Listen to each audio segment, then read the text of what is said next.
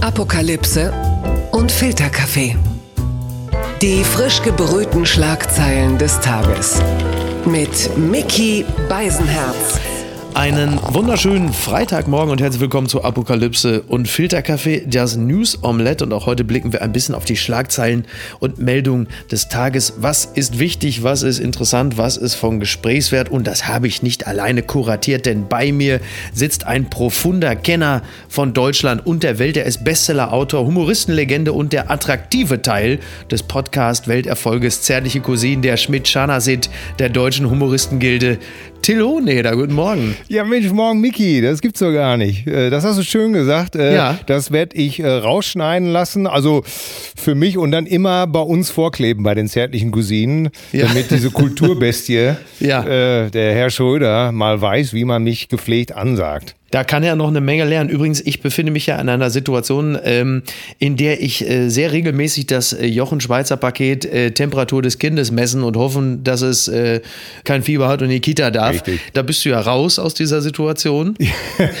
bitte, bitte Fieber messen. Ja. ja, ja, sagen wir es mal so.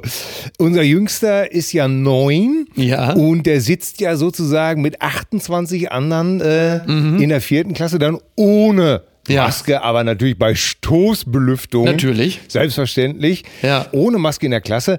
Aber, und das ist ja das Beruhigende, wenn sie auf den Schulhof gehen, dann haben sie die Maske wieder an. Ja, das wird uns in gewisser Hinsicht hier auch begegnen. Die Schlagzeile des Tages.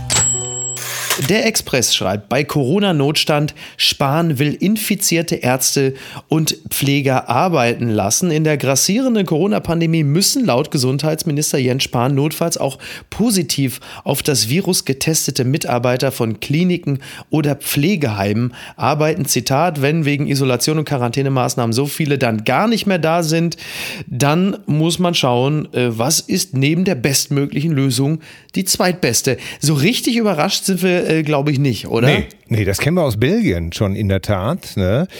Äh, da ist das, glaube ich, auch so gewesen, dass aufgrund der wahnsinnigen Miss... Äh, äh, oder sagen wir, der Missmanagement kann man ja gar nicht sagen, weil äh, es ist einfach eine Überforderung der Intensivstationen. Ja, da wurde früher halt einfach vieles verpasst. Ne? Also Ja, es war genau. das Personal nicht da. Es gibt die Betten, aber es gibt dann teilweise halt eben nicht Ja, die jeder- Leute, die dann dran stehen.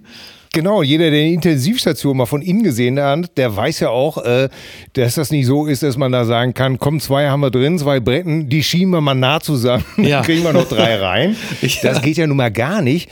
Und äh, deswegen mussten in Belgien äh, auch äh, tatsächlich positiv getestete Ärzte und Pfleger arbeiten gehen. Ne? Nicht schön. Nein, und es gibt ja noch weitere Probleme, die auf uns zukommen. Unter anderem, äh, irgendwann äh, wird dann ja dieser Impfstoff, der deutsche Impfstoff, wir haben alle gejubelt, der deutsche Impfstoff mit Migrationshintergrund, Mit wird, Migrationshintergrund. Auch das Richtig. hat mein Herz gewärmt. Ja, der wird dann verabreicht.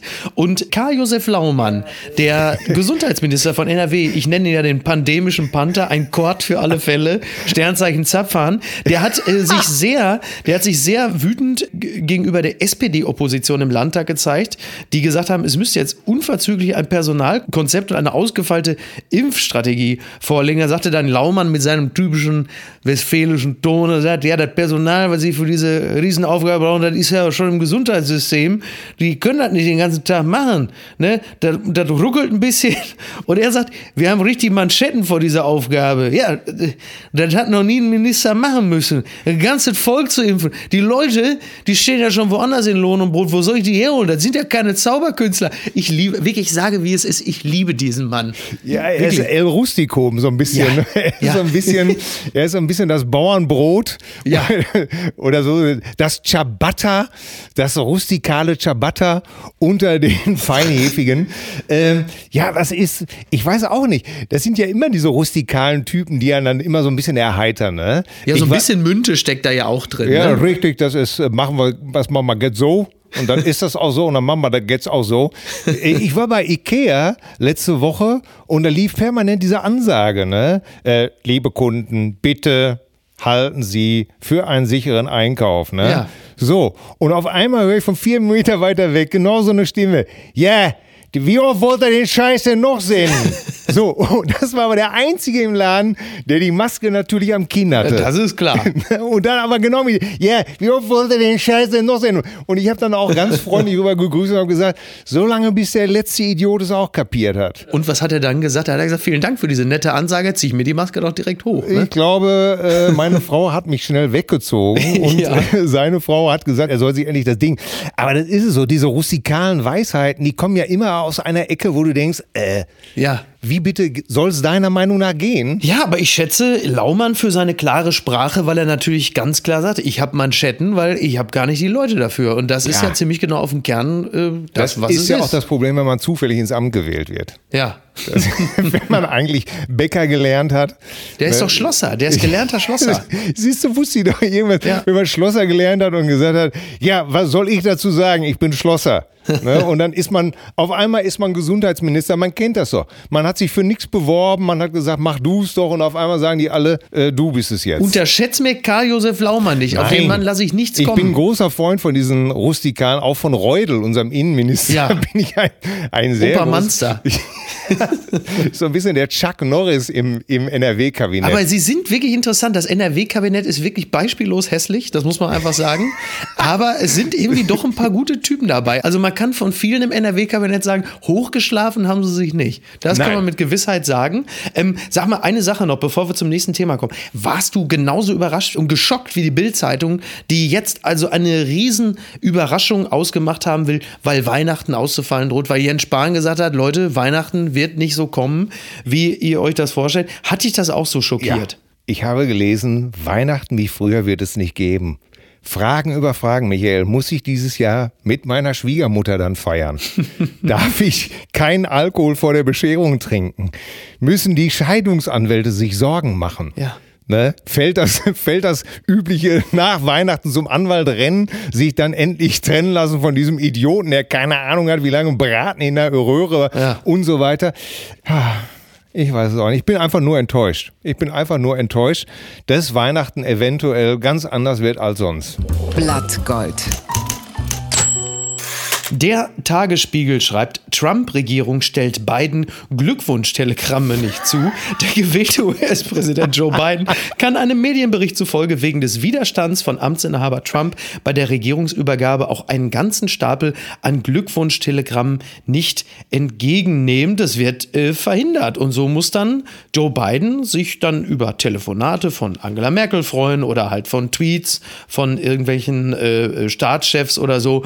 Du siehst also, es gab schon noch amtierende Präsidenten, die ein wenig mehr Größe gezeigt haben, wenn es darum ging, loszulassen. Ich meine, da ist die Sprachnachricht von Angela Merkel, die ist doch durchgekommen. Lieber Joe, Ja.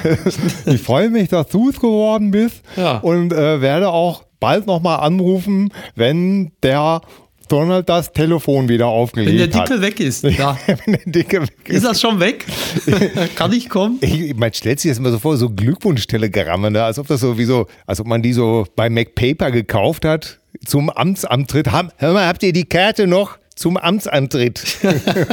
Präsident elected. Der hattet ihr doch noch gestern welche. Ja, da gib mir mal zehn Stück davon. Einmal, mach mal einmal Kommunion und mach mal neunmal Amtsantritt, Präsident. Heiko Maas, äh, mal Ja. schick schnell noch eine SMS, bring mir auch eine mit. Dann liegen die jetzt da und der Dicke sagt einfach, nee, die stellen wir nicht zu. We will not put them through. Und es ist ja wirklich, also Trump, manches ist ja weniger komisch, also dass man wirklich das Gefühl hat, der versucht gerade das Militär neu aufzustellen. Das klingt ja so ein bisschen nach Staatsstreich von oben. Das ist jetzt tatsächlich etwas unangenehm. Und dann gibt es natürlich ein paar Dinge, also da weiß man wirklich nicht genau, wo die Reise hingeht. Ich bin immer noch der Ansicht, da ist auch viel Bluff dabei, um vor dem eigenen Publikum äh, immer noch so ein bisschen den Dicken zu machen und äh, als so eine Art Rückzugsgefecht. Ich meine, es sind immerhin 70 Millionen Menschen, die Fans von ihm sind. Ja. Auch denen muss man ein bisschen was bieten. Das finde ich übrigens nach wie vor ausgesprochen unglücklich, weil das Narrativ natürlich bleibt, dass hier einfach 70 Millionen Trump-Fans um die Wahl beschissen wurden. Das wird natürlich auch super schwierig in Zukunft. Was dann wiederum ein bisschen lustiger ist, ist, dass Donald Trump angeblich jetzt ein eigenes Medienunternehmen gründen will, um unter anderem auch Fox fertig zu machen. Der Sender, der ihm ja lange sehr gewogen war, jetzt aber auch langsam äh, versucht, mal wieder ins normale konservative Lager rüber zu machen, anstatt jetzt irgendwie zu so einem, sag mal, Russia Today von, von Trump zu äh, verkommen. Ja. Das ist dann wiederum, ja, da sagt man, okay, gut. Ja, ich finde das auch interessant. Ich habe auch dieses Interview mit Admiral James Stravidi ja. gelesen. Das hört sich, Stravidis, das hört sich so ein bisschen an wie so ein Gehilfe von Kojak früher. Ne? Achso, ich dachte wie so eine Geige. Einfach. Stavros. Ja, so. Und äh, der hat ja gesagt, ah, das ist natürlich eine altbekannte Taktik. Ne? Äh, du haust irgendwie die, die führenden Leute weg, ersetzt sie durch drei Gurken. Mhm. Ja. Und äh, das nennt man einen Enthauptungsschlag. Ah, okay. Äh, Im militärischen Jargon ist das ein Enthauptungsschlag, mit dem man dem Feind sozusagen die Führungsfähigkeit nimmt. Ah. Und ich glaube, wir müssen uns bei aller Liebe auch ein bisschen davon trennen, dass Donald Trump strohdoof ist. Ja. Was er natürlich einfach überhaupt nicht ist. Ich meine, äh, da wird dann Wetze gemacht, ne? er packt das WLAN noch mit ein in sein Reisegepäck, damit Joe Biden nicht twittern kann, ha, ha, ha. Oder er, er sagt, ich bin zweiter Sieger, Biden ist nur vorletzter. Ja, das ist ja. alles ganz nett, ja. aber der Mann ist natürlich überhaupt gar nicht blöd und es ist die Frage, was er damit bezweckt. Ja. Äh, will er tatsächlich nochmal antreten in vier Jahren? Handelt er tatsächlich seinen General Pardon aus. Ja. Äh, denn eins ist ja auch klar, da war ein zig Gerichtsverfahren auf ihn, wo man normalerweise sagen würde, in vier Jahren machst du gar nichts, außer vielleicht irgendwo im Knast ja. den Indianer bestechen, dass er dich beschützt. Vom Kuckucksnest. Ja. Entschuldige, oh dass ich diesen. Ja, nee, nee, ja, okay. Ja, ich brauchte eine Sekunde, aber ja. ja ich wusste, ähm. dass du es. Äh, äh, also, äh, da ist immer alles so ein bisschen grenzwertig. Ja, total. Ne? Ich, total. ich sehe da auch klar den Humor. Aber der Typ ist natürlich alles andere als doof. Das Interessante ist, dass Murdoch, äh, Rupert Murdoch, ja. der Medienmogul, dem ja. Fox gehört, ja. der Mitte der 90er Jahre eigentlich hauptsächlich mit dem englischen Zeitungsmarkt beschäftigt war, 94, 95 in England beschlossen hat, einen Fernsehsender zu gründen, extrem für eine weiße Bevölkerung, die nicht gerade gebildet ist und die natürlich dementsprechend gerne nach rechts titschen ja, wird. Ja. Und es ist alles, äh, Fox ist auch kein Zufall. Ist, ist ja fast dasselbe, was Helmut Kohl mit Sat 1 damals gemacht hat, oder? Letztendlich. Ja, ja, Heinz-Klaus Mertes, wir, ja. wir, wir, erinnern uns an den, an den offiziellen Hoflieferanten und Fragesteller. Aber wirklich, er hat ganz klar gesagt, ich gründe einen Fernsehsender für eine weiße Bevölkerung, die einfach nicht gebildet ist. Ja. Und das ist das Produkt. Tja, und die verlieren gerade ihren Kasper und äh, der Kasper sagt natürlich irgendwie, das werdet ihr bitter bereuen. Auch da ist die Frage, nehmen wir das alle zu leicht oder wir werden sehen, ne? Das Einzige, was noch nachzutragen wäre, ist, dass äh, Joe Biden derzeit mit über 5 Millionen Stimmen vorne liegt, nach oh. den aktuellen Auszählungsergebnissen Tendenz steigend. Das heißt, wir lernen, äh, du musst gerade mal einen Vorsprung haben von der Bevölkerungszahl irgendwo zwischen Irland und Dänemark und schon kannst du in den USA knapp eine Wahl gewinnen. Ja. Naja, wir bleiben mal dran. Wir drücken die Daumen, dass Joe Biden, wenn in 15 Jahren alles ausgezählt ist, dann doch vielleicht Präsident wird. Gewinner des Tages. Das ist der gemeine Homeoffice-Worker, denn das Handelsblatt schreibt, deutsche Bankstrategen schlagen Steuer auf Heimarbeit vor. Wer nach der Pandemie freiwillig von zu Hause aus arbeitet, trägt aus Sicht der Experten weniger zur Infrastruktur der Wirtschaft bei. Dies solle etwas kosten, denn dieses Privileg soll eine Steuerleistung äh, bedeuten. Das Team schlägt eine Abgabe in Höhe von 5% für diejenigen vor, die regelmäßig von zu Hause aus arbeiten und nicht aufgrund eines staatlich verhängten Lockdowns Lockdowns. Das soll dann äh, Deutschland rund 16 Milliarden Euro jährlich einbringen. Da merkt man übrigens, also die deutschen Bankexperten haben das herausgefunden, ja. Da merkt man übrigens auch, äh, dass das nur von Leuten kommen kann, die die eigene Familie nur vom Screensaver auf dem Rechner kennen. äh, alle anderen. Also zu, zu sagen, dass Homeoffice ein Privileg sei, ja. Für das man dann auch noch äh, Steuern zahlen soll oder im Zweifel der Arbeitgeber, wenn er dem äh, Arbeiter keinen Schreibtisch stellt. Ich fand das interessant. Ich fand das auch interessant. Die Deutsche Bank hätte wesentlich mehr Geld sparen können, wenn sie sich äh, bei Donald Trump äh, die Schulden wieder, wenn sie da wieder die Kohle eingesammelt hätten. Aber wie sagte Donald damals so schön, du, wer drei Milliarden Schulden hat, dann haben die Banken Problem, nicht ich. Und ähm, das Lustige ist, das erinnert ist noch so ein bisschen an diesen Märzspruch. Ne? Wir sollten uns mal alle nicht an, an Kurzarbeit gewöhnen. Ja. Das ist lustigerweise meine Unternehmerfreunde, die fanden den Spruch alle gut. Hm. Aber die hart arbeitenden teilweise alleinerziehenden Mütter, die zwei Jobs haben und Kinder zu Hause haben, die schütteln da nur mit dem Kopf. Und leider komme ich auch aus, aus einer Arbeiterfamilie und muss sagen, ich schüttle da auch den Kopf und sage einfach nur, wie arrogant ist das eigentlich? Ich, ich bin bei dir mit dem Screensaver, ganz klar. Ne? Ja, natürlich. Ich, meine, ich, komme, ich komme auch aus einer Arbeiterfamilie, wenngleich ich mich in meinem Job nur wirklich schon sehr weit von klassischer Arbeit entfernt habe, das gebe ich zu. Aber es ist natürlich andererseits auch klar, also Homeoffice ist natürlich ein Riesenvergnügen, wenn äh, du nach jedem zweiten Satz, den du geschrieben hast, erstmal zweimal Pepper Woods Memory spielen musst und dir die Fruchtzwerge um die Ohren fliegen. Also die Antwort ist natürlich, du kriegst natürlich nichts geschafft. Nichts. Nee, natürlich nicht. Ja. Wir haben uns ja eben kurz vorher darüber unterhalten. Ja. Äh, ich fange mittlerweile um 11 Uhr an zu arbeiten. Und zwar abends. Ja, ja. tatsächlich. Ja, ja. 11 Uhr abends, wenn alles ruhig ist, wenn kein Telefon mehr geht, wenn die Kinder im Bett sind, wenn meine Frau im Bett sind, fange ich an zu schreiben. Und äh, das sind so Nachrichten, wo ich immer denke, oh Leute, ey, mhm. aus eurer Filterblase sehr schön. Und wie gesagt, Unternehmer sagen ganz genau, Ah, mein Herz ist da doch eher bei der arbeitnehmenden Bevölkerung. Und ich weiß, was meine Frau geleistet hat, als wir Lockdown hatten, als sie Homeoffice gemacht hat und zwei Kinder ja. durch äh, Homeschooling auch noch getrieben oh hat. Im Grunde genommen geht es ja in diesem Winter wirklich weniger darum, äh, dürfen wir bald Weihnachten feiern oder Silvester, sondern wenn wir ehrlich sind, geht es nur darum, ey, lass bitte einfach die Zahlen so niedrig sein, dass die Schulen offen bleiben, dass wir die Blagen nicht zu Hause wieder äh, genau. beschulen müssen. Denn das ist wirklich, da haben sie alle die meiste Panik vor und das auch wirklich komplett zu Recht. Ja, wir, wir brauchen jetzt nicht das Fass aufmachen, meiner Ansicht nach, warum können Erst- bis Viertklässler keine Maske tragen? Mein Sohn hat da keine Probleme mit. Ja, meine meine 15-jährige Tochter hat die Maske freiwillig getragen, selbst als sie es nicht mussten. Mhm. Ich sehe es auch nicht mehr so dramatisch, muss ich ehrlicherweise sagen. Wenn du wie ich regelmäßig Bahn fährst, vier Stunden oder so, dann merkst du auch, das ist alles zu schaffen. Das Ey, geht. Schön ist nicht, die, aber die es Teenies geht. haben Spangen, Zahnspangen ja, äh, über anderthalb Jahre. Mein Sohn hatte sich letztes Jahr einen Arm gebrochen, hatte ja. sechs Wochen lang irgendwelche Stäbe im Oberarm. Es gibt doch, weil du es gerade sagst, es gibt doch jetzt auch so tolle Billboards und Werbung, also von Dentisten äh, und Kieferorthopäden, die sagen, die beste Zeit, eine Spange zu tragen, ist jetzt. Einfach der Mundschutz ja. ja. ja, also natürlich ist das alles nicht geil, aber da wird auch ein bisschen, meiner Ansicht nach, ein bisschen viel, äh, naja, komm. Du, am Ende ist es so, wie du gesagt hast, überstehen und am besten gesund. Geil, gesund ist eine super Überleitung zum nächsten Thema. Twitter, 280 Zeichen Wahnsinn. Die jungen Liberalen trenden bei Twitter und zwar aus einem äh, bestimmten Grund. Es gibt ein Anliegen, äh, das uns erstmal, sag mal, es kommt uns jetzt nicht so wahnsinnig nötig vor dem Jahr 2020, wo man sagt, okay, gut, dass ihr euch dieser Sache mal annimmt. Die schreiben an alle, die glauben, wir würden zurückrudern oder uns schämen, weil wir den Paragraph 173 abschaffen wollen. Das ist der Paragraph Beischlaf mit Verwandten. Das ist unsere Position wir finden sie richtig. Warum? Warum sollte Inzest mit einer Freiheits- oder Geldstrafe bestraft werden, wo es doch bei diesem, in Anführungsstrichen, Verbrechen keine Opfer gibt? Wenn zwei einwilligungsfähige Personen sich entschließen, Sex zu haben, dann kann man das verwerflich oder eklig finden. Letztlich geht es Staat und Gesellschaft aber nichts an. Also hier sagen Sie noch, der Inzestparagraph ist ein Abbild religiöser Moralvorstellung und gesellschaftlichen Ekels. Beides ist kein Argument für eine Strafbarkeit. Jetzt muss ich ehrlicherweise sagen, gut, also erstmal ist das ein Aufreger von der der Größe des Saarlandes. Das ist ja völlig klar. Also ich sag mal, viele sagen, wenn Sex mit Verwandten erlaubt ist, was wird dann aus Bauer sucht Frau? Aber, es, aber, aber tatsächlich, tatsächlich, wenn man mal ganz kurz einen Schritt zurücktritt, denn der erste Reflex ist natürlich, ticken die noch richtig.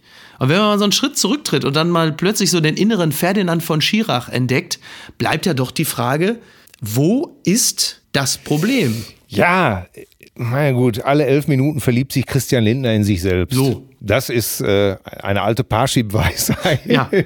Und natürlich ist das dann auch Inzest. Mhm. Wenn Christian sich in sich selbst verliebt, alle vier Minuten, äh, ist das natürlich auch ein, ein äh, liberales Thema, wo man, äh, wo du wirklich sagst, äh, aus der Not geboren, äh, sagt ja, also man fragt sich schon, warum zeig muss mal das jetzt, jetzt auf, sein? Oder hat das mit Friedrich Merz und dem Sauerland zu tun, wo das ja ähnlich saarländisch ist. Ich glaube, dass, dass das Moralempfinden, das ist, es hat wichtigere Sachen gegeben. Äh, der 175er, ja, der erst 96, glaube ich, ja. abgeschafft wurde, das ist eine Schande. Kannst du uns noch mal kurz sagen, welcher es war? Äh, das ist der Paragraph, der, ähm, der die Homosexualität verbietet, ja. sozusagen. Nur, dass unter, wir alle unter, auf den Unter Strafe stellt. Ja.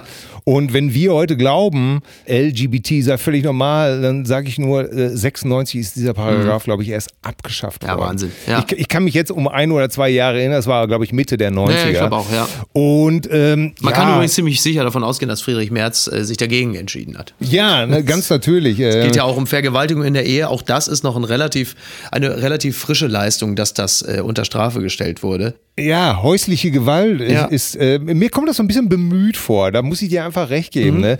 Äh, Gerade jetzt ist häusliche Gewalt ein sehr großes Thema. Und wenn man die Zahlen kennt, dass in jeder siebten deutschen Ehe eine deutsche Frau geschlagen wird, in jeder siebten deutschen Ehe, äh, dann brauche ich gar nicht erst auf andere äh, Kulturen zu gucken, dann ist das für ein zivilisiertes Land wie Deutschland einfach nur eine Affenschande. Ja, also halten wir fest, eine interessante juristische Spielerei, Ja, aber jetzt vielleicht nicht das dringlichste Thema. Nee. Im Jahr 2020. Nein, das aber trotzdem irgendwie nicht. interessant, dass sie es mal aufgebracht haben. Ja, ich fand es irgendwie, weiß ich auch nicht. Die Liberalen sind einfach immer ein bisschen in sich selbst verliebt. Das ist immer, Das stimmt das ist immer so ein bisschen. Ja, frei, Naja. frei nach den Worten von Christian Linder. Ich äh, habe in den letzten 300 Tagen bin ich morgens immer mit meiner Schwester aufgewacht. Nein, ist nicht das, was Sie denken. Wir haben gebumst. Naja, ähm, so wie komme ich jetzt? Christian Linder, ein Mann, der den Satz geprägt hat: Genug von mir, kommen wir zu dir. Wie findest du mich? Verlierer des Tages. Ist jemand, äh, das hat jetzt übrigens nichts mit dem Thema von gerade zu tun. Oliver Pocher, das sagt die Bunte. Ex-Tennisstar Boris Becker und Comedian Oliver Pocher werden ganz bestimmt keine Freunde mehr. Nun droht erneut eine rechtliche Auseinandersetzung. Der Streit entzündet sich an einem erfundenen Preis, dem Fashion Brand Award, der Becker schon vor gut zwei Wochen im Rahmen der Pocher Show verliehen worden war. Dort wurde dann Boris Becker dieser Fashion Award verliehen. Dann wurde Becker, der natürlich nicht wusste, dass das eine Aktion von Pocher war, in der Fernsehsendung veralbert. Und das Ganze wurde natürlich von Pocher genutzt, um das Material in den sozialen Netzwerken mit der üblichen Klasse von Oliver Pocher zu verbreiten. Und das zieht jetzt einen Rechtsstreit nach sich. Äh, Es gibt eine Schadensersatzforderung im fünfstelligen Bereich. Und äh, ich weiß nicht, ob Boris Becker das hilft.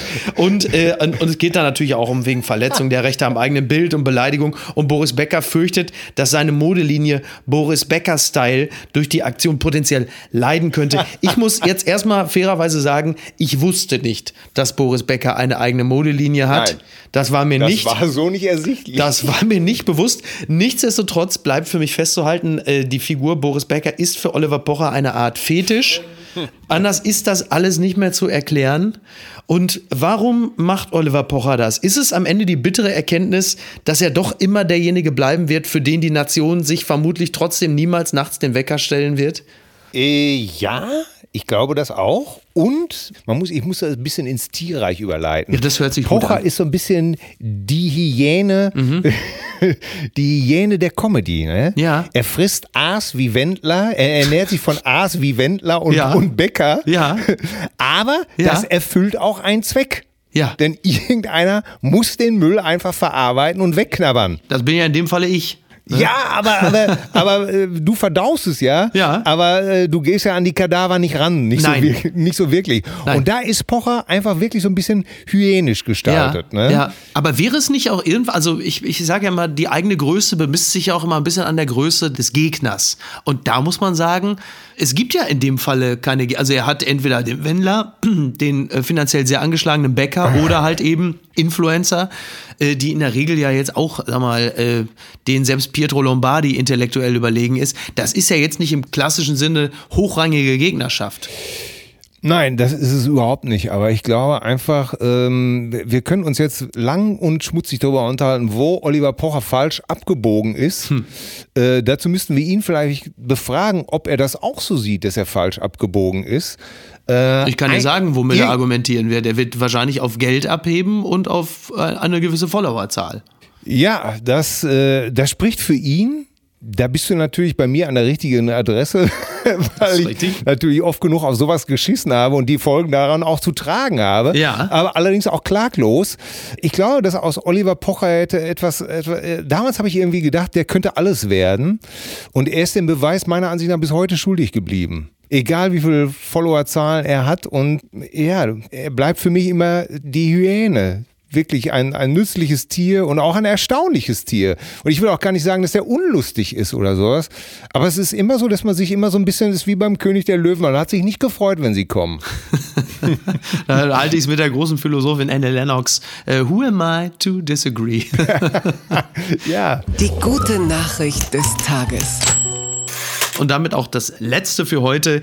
Äh, das Kanzlerduell gibt es bereits am Sonntag, denn äh, die Sendung Anne Will hat das Thema Wie wollen wir leben? Und es gibt eine ARD-Themenwoche, okay. Aber eingeladen sind Olaf Scholz, Annalena Baerbock und Friedrich Merz. Übrigens Friedrich Merz, der von Olaf Scholz unlängst bei Markus Lanz noch als Waschlappen bezeichnet wurde. Das könnte also lustig werden. Und das könnten doch ziemlich genau die drei Spitzenkandidaten bei der Bundestagswahl im nächsten Jahr sein. Ist das so? Ist das wirklich so? Wird März, meinst du, März wird sich durchsetzen? Es gibt viele Menschen, äh, die sehr sachkundig sind, die sagen, das sieht ziemlich danach aus, ja. Ja, aber was mich beruhigt, ist, dass offensichtlich Berlin ihn verhindern will. ich habe immer so gedacht, als er da anfing zu sagen, jemand will mich verhindern und so, habe ich Ja. gesagt, ja, natürlich. Das ist, Das ist so. Und diese ganze Aufkröppung hat meiner Ansicht nach auch gezeigt, irgendwie, äh, dass er meiner Ansicht nach der falsche Mann am falschen Ort ist. Ach, ich weiß es nicht mehr. Ich will mich mal outen. Leute wie Friedrich Merz von ihrem ganzen Duktus, von ihrem ganzen Verhalten haben mich immer zutiefst angewidert. ähm, ich sage das jetzt einfach mal so raus und zwar, äh, weil, klingst ja schon wie Merkel. Weil, weil immer so eine spöttische Überlegenheit, immer Ja. sowas, weißt du, wir hatten so einen Lehrer, der war genauso, der hat gesagt, wir sind 25 Leute im Kurs, am Ende des Kurses sind, werden wir nur noch 20 sein, ich möchte keinen angucken und dann guckte er die fünf Leute an, die durchfallen werden. Und die er dann das ganze Jahr traktiert hat. Und so ist auch Friedrich Merz. Und das ist etwas, was, äh, das verstößt einfach bei mir gegen, weiß ich auch nicht. Ich bin vielleicht zu gerechtigkeitsfanatisch, zu, zu. das kann man ähm, ihm schon mal nicht vorwerfen. zu Ne? protektiv den, den Schwachen Ja. gegenüber. Ich kotze einfach im Strahl, wenn jemand sagt, äh, von mir aus, wenn einer schwul ist, kann er ruhig Kanzler werden, aber bei Kindern hört der Spaß auf. Äh, sorry, das ist einfach nur, da schüttel ich mich. Ja. Äh, Homosexualität in so eine Richtung zu drücken und äh, hinterher zu sagen, aber Entschuldigung, das ist doch nun wirklich aus dem Zusammenhang gerissen. Nein, ist es nicht. Es ist so gemeint, es sollte genau die Richtigen erreichen, die alle sagen, ja, am Stammtisch genauso. Und ich glaube nicht, dass der Mann dumm ist. Ich glaube nicht, dass der Mann keine Kompetenz hat. Aber mir ekelt einfach vor sowas. Er ist der Demolition Man, er ist irgendwann aus der Kryokammer wieder aufgetaut worden. Ähm, er ist nicht dumm, aber er hat leider das Jahr 2020 und auch die sozialen Netzwerke nicht verstanden. Das muss aber noch lange nicht heißen, dass man deshalb nicht von der CDU in die entsprechende Position gebracht wird. Nein. Absolut nicht. Und es ist ja auch okay. Äh, Sie werden sich entscheiden müssen. Es ist die Frage, ob Laschet äh, oder Röttgen. Meiner Ansicht nach hat man sich drei Leute dahin bestellt, wo man sagt, äh, eigentlich soll es keiner von denen werden. Was machen wir denn jetzt? Hauptsache, vielleicht wird ja irgendwann Jens Spahn sich dann doch noch dazu bekennen. Ne? Kann ja gut sein. Kann ja gut sein. Wir warten es ab. Lieber Wir Till, ab. Ich danke dir für Vicky. diesen vergnüglichen Morgen. Ja. Ich entlasse dich ins Wochenende Das ist nett von dir. und wünsche dir alles Gute. Kommst du wieder? Ich komme wieder, es hat mir sehr viel Spaß Würde ich gemacht. mich auch sehr musste freuen. mich gut vorbereiten, weil ich ja weiß, äh, dass ich hier praktisch mit der Gag-Kanone, So. mit, ja, ich meine, wir alle lieben deine Eloquenz, äh, wir alle lieben deine Fähigkeit, Jetzt Dinge bitte auf. pointiert auf den So. Punkt zu bringen. Wir alle haben Hochachtung vor deinen satirischen. Till, wir werden zu lang. Achso. Das kann, sag das Vicky, doch beim nächsten Mal am Wir Anfang. sind, Also, Vicky, wir sind alte Freunde. Ich bedanke mich sehr, dass du mich eingeladen hast. Schön, ich hoffe, ich bin deinem Format gerecht geworden. Das Das hat mir bist sehr du. viel Spaß gemacht. das bist du. Komm wieder. mache ich. Till, mach's gut. Bis dann. Ciao. Tschüssi. Apokalypse und Filtercafé ist eine Studio Bummens Produktion mit freundlicher Unterstützung der Florida Entertainment. Redaktion Niki Hassania. Produktion Laura Pohl. Ton und Schnitt Mia Becker und Christian Pfeiffer. Neue Episoden montags, mittwochs und freitags. Überall, wo es Podcasts gibt.